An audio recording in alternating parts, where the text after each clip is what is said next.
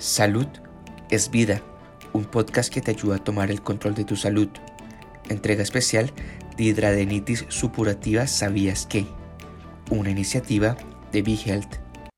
Saludos amigos de BeHealth, soy Lili García y hoy vamos a dedicarle unos minutos a una condición que eh, no es muy común, eh, pero afecta profundamente las vidas de aquellos que los padecen. Estoy hablando de la hidradenitis supurativa, una condición de la piel donde se forman unos granos parecidos al acné, los cuales eh, generalmente debajo de la piel empiezan a supurar, muchas veces se infectan, son sumamente dolorosos eh, y se ubican en áreas bien incómodas del cuerpo, eh, causando no solamente ese dolor, esa incomodidad, tal vez la vergüenza del olor de la supuración, eh, y hay mucha depresión y ansiedad relacionada a esta. Y estamos hablando esta noche con la eh, presidenta de la Fundación de Diabetes Supurativa y madre de, un, de una paciente, Adeline Pagán. Bienvenida nuevamente, Adeline. Saludos a todos, buenas noches, un millón de gracias a ambos por compartir con nosotros de su tiempo tan valioso con relación a un tema que impacta grandemente la calidad de vida de estos pacientes y sobre todo el doctor, el psicólogo clínico, doctor Gilvic Carmona de Jesús. Nuevamente, Gilvic, bienvenido a este espacio y, a este intento de poder darle herramientas, no solamente a los pacientes, sino también a sus familiares, que a veces no saben cómo pueden ayudar. Eh, yo, yo quisiera primero que Adeline, eh, que está cerca, ¿verdad? Su hija, que ya tiene veintitantos años y es paciente hace muchos años, eh, no hay cura para esta condición y no hay, eh, no se sabe en realidad qué la causa, pero sí explota casi siempre en la adolescencia, en una época bien vulnerable para los jóvenes. ¿Cuáles son esas emociones que están a flor de piel, Adeline? Pues si consideramos que mayormente, ¿verdad? Eh, ocurre en las personas que son jóvenes y tomamos en consideración la importancia que es la apariencia, precisamente en esa edad. Eso simplemente es uno de los aspectos que impacta emocionalmente a estos pacientes. Aparte de, lo grandemente que se ve afectada la calidad de vida, por esa condición que es sumamente dolorosa, limita los movimientos y también eh, limita las actividades. Ayer mismo estábamos reunidos varios del grupo y pues una de las compañeras decía, mira, cuando yo puedo salir, aprovecho y saco todo lo que puedo, porque esta condición es imposible. Yo puedo salir. Y al otro día amanezco con un absceso y se me troncha todo. Eso es uno de los aspectos también emocionales. Muchas veces las personas no entienden, ¿verdad? Por qué la persona cancela, por qué cambia de parecer. Y hay muchas cosas envueltas emocionales en estos pacientes. Eh, ahora regresando a Gilvick. Em, no es la única condición que causa, ¿verdad?, estas emociones en pacientes, pero hacer algo tan visual y en lugares tan íntimos em, tiene que trastocar emocionalmente la, vida de un ser humano. Definitivamente, y primero que todo, ¿verdad? Agradezco la, la oportunidad y la confianza siempre en mi trabajo, porque hay una cosa importante, ¿verdad? Los seres humanos por naturaleza nos encanta, o sea, nosotros vivimos y existimos de la interacción social. Así que parte de lo que es la interacción social, además de nuestras emociones, además de lo que pensamos, es un aspecto importantísimo que es nuestro cuerpo. Muchas veces, ¿verdad? Nuestro cuerpo es lo que alguien ve eh, de primera instancia y de igual manera es una situación que afecta a nivel psicosocial. Pero hay una cosa importante y es que eh, el dolor, sobre todo eh, esa incertidumbre que en muchas ocasiones nosotros nos damos cuenta que un paciente, hasta que no sabe cuál es su diagnóstico, hasta que no busca el tratamiento, pues sufre muchísimo creyendo que es 20 cosas hasta no llegar a lo que es, ¿verdad? Eh, y es importante que nosotros trabajemos con una intervención temprana, con un diagnóstico temprano, porque si bien es cierto que es una enfermedad crónica que tiene cierta severidad, no es menos cierto que hay una, un proceso que puede agravar la condición. ¿Y qué es? La mente. Nosotros estamos viendo que los últimos estudios, y quiero compartir rápidamente eh, un estudio que se hizo en el 2020 que fue entre la American Psychological Association y la American Dermatology Association, ellos tomaron en consideración varias cosas, que uno de cada cuatro adultos con hidradentitis supurativa tiene depresión y que uno de cada cinco tiene ansiedad. Pero no tan solo eso, sino que hemos visto un alza en los casos de suicidio en jóvenes con ese diagnóstico. Así que realmente es una situación que, aunque no le ocurre a una gran parte de la población, porque las estadísticas dicen que es entre 1 y un 3% de la población, pues hay que atender este tipo de situación porque una sola persona que pierda la vida por una situación, pues, pues es, algo que es desastroso para la humanidad. Es, demasiado, una sola persona es demasiado. Ahora, Adeline, eh, ¿están los los pacientes, eh, los que tú conoces dentro de la fundación, que sé que son muchos, eh, están buscando ayuda psicológica, están buscando alternativas para manejar sus emociones, su depresión, su ansiedad, etcétera. Yo diría que algunos, algunos sí, otros no. Como ellos llevan tantos años también, como dice el doctor, en desconocimiento, porque se sufre mucho, eh, a veces el diagnóstico se tarda de 7 a 8 años, en el cual ellos no saben realmente lo que están padeciendo y empiezan a hacer conjeturas, ¿verdad? Y eso debe ser eh, bien horroroso, pienso yo, no saber lo que uno tiene. Pues, ellos vienen arrastrando pues, toda esa depresión, pero en general yo diría que parte, parte del, del grupo sí está buscando ayuda, pero no mucho, yo diría que no mucho. ¿A qué tú atribuyes que no la busquen? Bueno, porque una de las cosas es que el, ese hecho, digo, por lo menos desde la perspectiva psicológica, ¿verdad? Desde que ese hecho que de momento tengo un absceso que ha salido, que de momento mi ropa se puede manchar, pues porque se reventó uno esos abscesos y porque ese absceso tiene mal olor, pues obviamente yo me aíslo de, mi gente.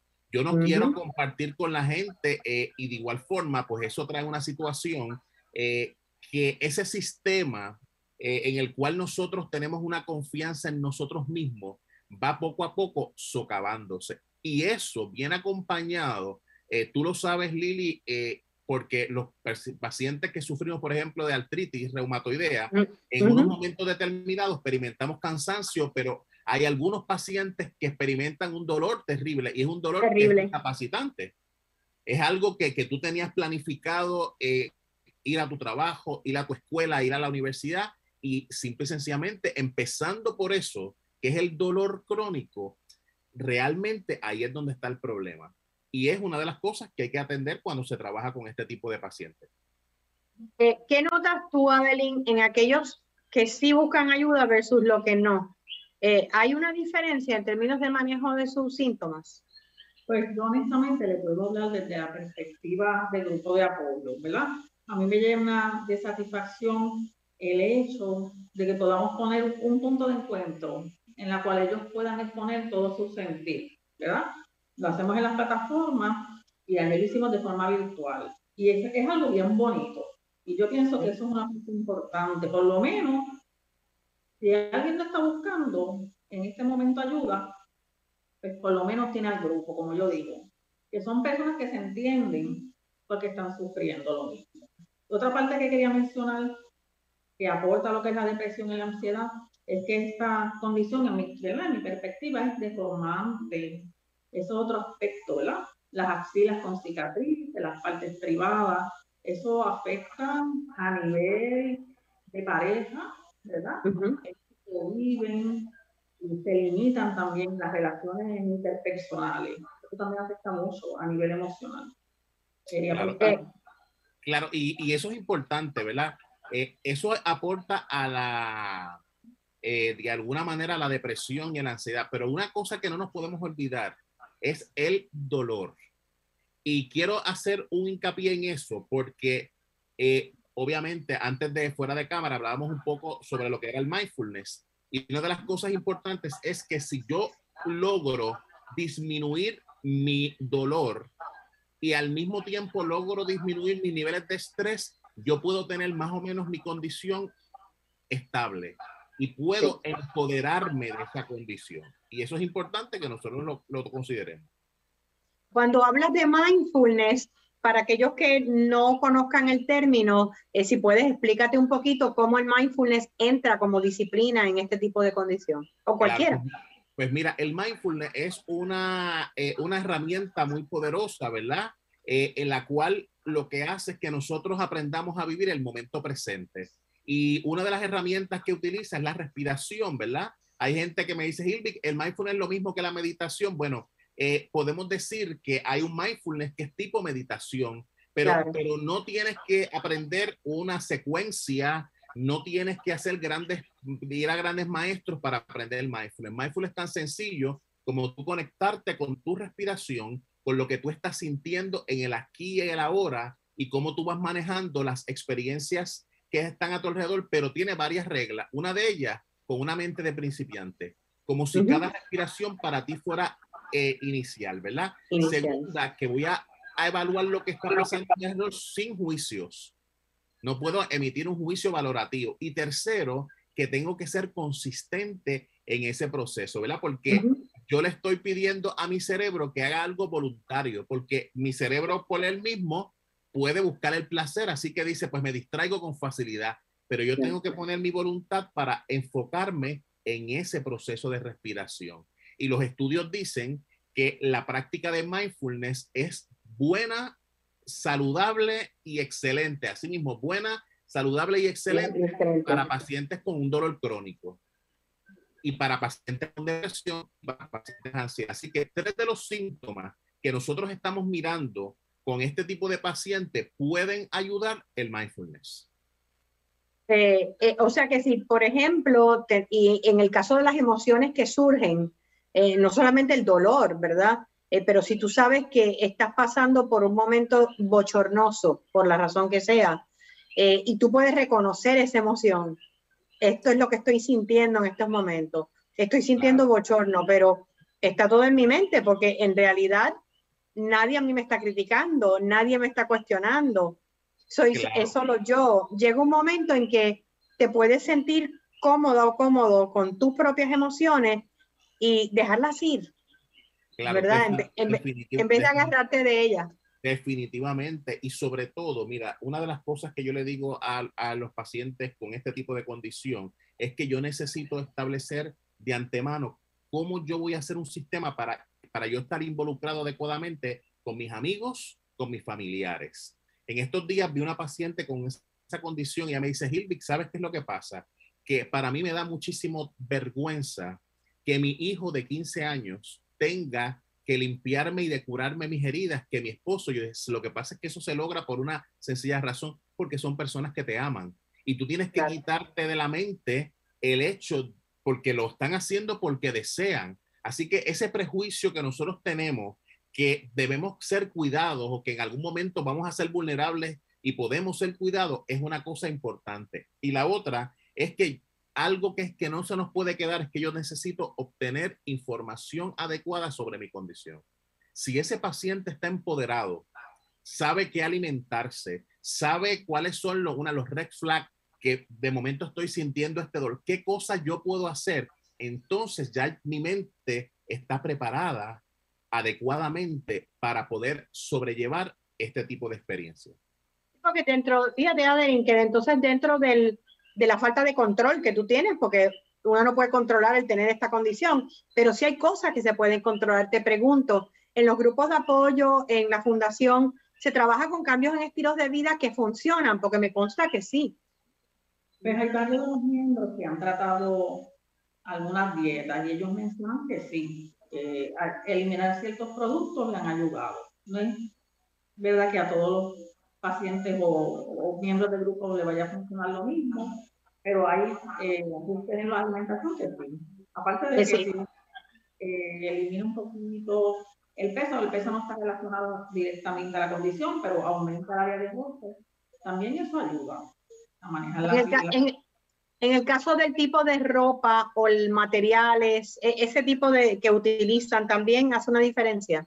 Sí, sí entiendo que el algodón suele ser el más fresco, ¿verdad? Muchas veces estos pacientes trabajan en lugares en los cuales los obligan a utilizar ciertos materiales y eso también aumenta la fricción, así que también eso a ellos les afecta. se ven afectados también en el área laboral, tomando en cuenta todo. Seguro. Y Kili, fíjate que eh, nos empodera el tu poder hacer cambios saludables en tu estilo de vida y que puedas ver que funcionan. Definitivamente, definitivamente. Y sobre todo, por ejemplo, que nosotros podemos eh, comprender, ¿verdad? Porque en la vida hay situaciones que están en nuestras manos y hay situaciones que no. Y entonces yo tengo que empezar ese proceso de ir desprendiéndome de aquellas cosas que están fuera de mi control y entonces enfocarme en aquellas que sí. Y eso hace que yo me pueda sentir eh, de alguna manera empoderado. Hay una, una ciencia que me fascina que se llama la psiconeuroendocrinología, ¿verdad? Que yo Anda, diantre, qué nombre. Neuroendocrinoloinmunología.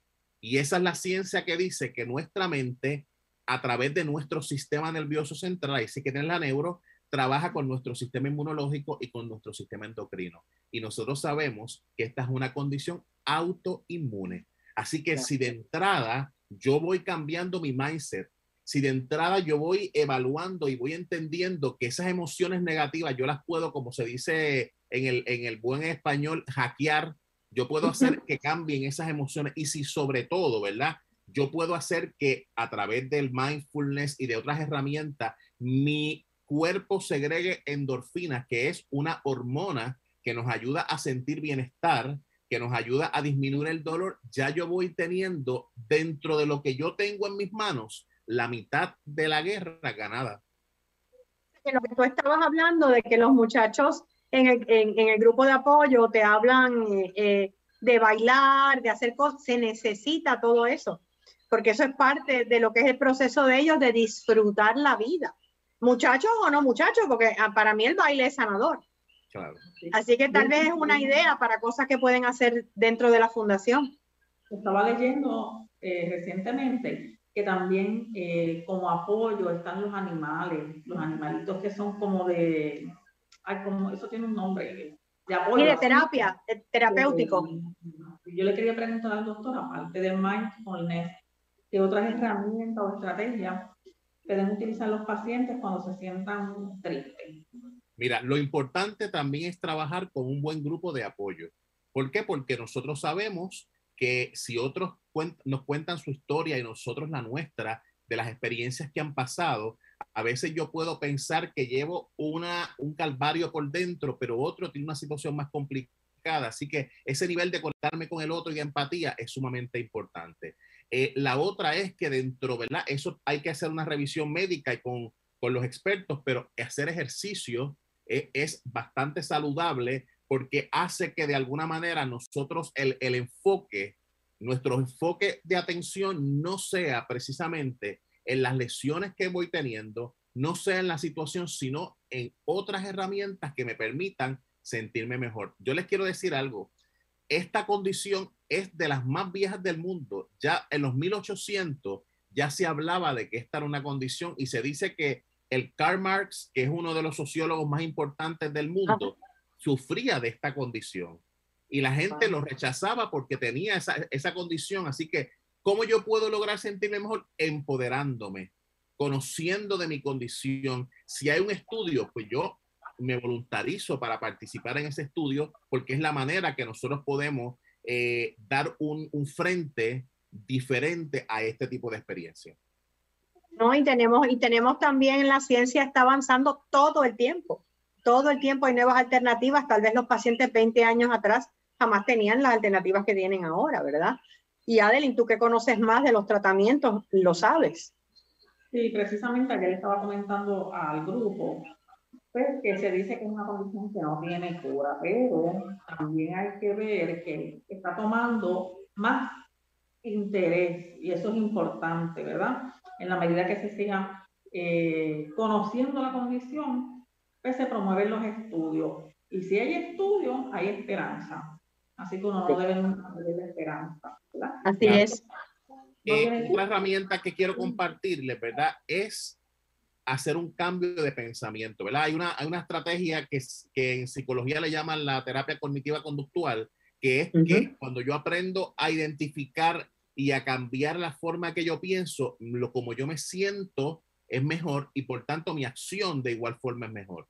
Así que la clave está en que yo aprenda a pensar de una manera distinta, redefiniendo lo que yo soy, entendiendo que mi asset más grande no es mi cuerpo, que mi cuerpo es importante, pero eso no es lo más importante. Que si yo puedo ir reduciendo el umbral del dolor para yo hacerlo manejable, porque probablemente tenga que vivir bastante tiempo de mi vida con eso, pues entonces yo puedo eh, hacer un cambio y sobre todo que ante una dificultad yo tenga la, capacidad para vivir una vida con sentido y con propósito. A veces los pacientes tenemos una pregunta, sobre todo cuando somos más jóvenes, y la pregunta es ¿por qué? Y mi reto para esos pacientes es que puedan cambiarla por el para qué. ¿Cuál es el propósito que yo tengo en la vida? Y ese es el que hay que ir cumpliendo. Gracias, Gilby. Como siempre, excelente. Gracias, Adeline. ¿Dónde pueden comunicarse con la Fundación eh, de Hidradenitis Supurativa? Eh, tienen página de Facebook, ¿verdad? Estamos en Instagram, ¿verdad? Eh, Hidradenitis Supurativa Puerto Rico y también principalmente en Facebook. Ahí está el número de contacto también, ¿verdad? Así que, si, alguien quiere unirse al grupo de apoyo, es contactarlos directamente. la entrada al grupo. Hay una familia ¿Y el grupo puede ser eh, familiares o es nada más el paciente? Familiares también. Familiares también. Profesionales de la salud que se interesan esto. Muchísimas gracias a ambos y aquí estamos para dar herramientas y ofrecerlas y manejar estas emociones que son completamente normales. Es cuestión de identificarlas y saberlas trascender y manejar. Así que muchísimas gracias y muchísimas gracias a ustedes, el público de Be Health, Health, por habernos acompañado nuevamente y será hasta la próxima. ¿Te gustó el contenido? Recuerda que puedes seguirnos en tus redes sociales favoritas. Búscanos como Be Health PR y no te pierdas nuestras actualizaciones.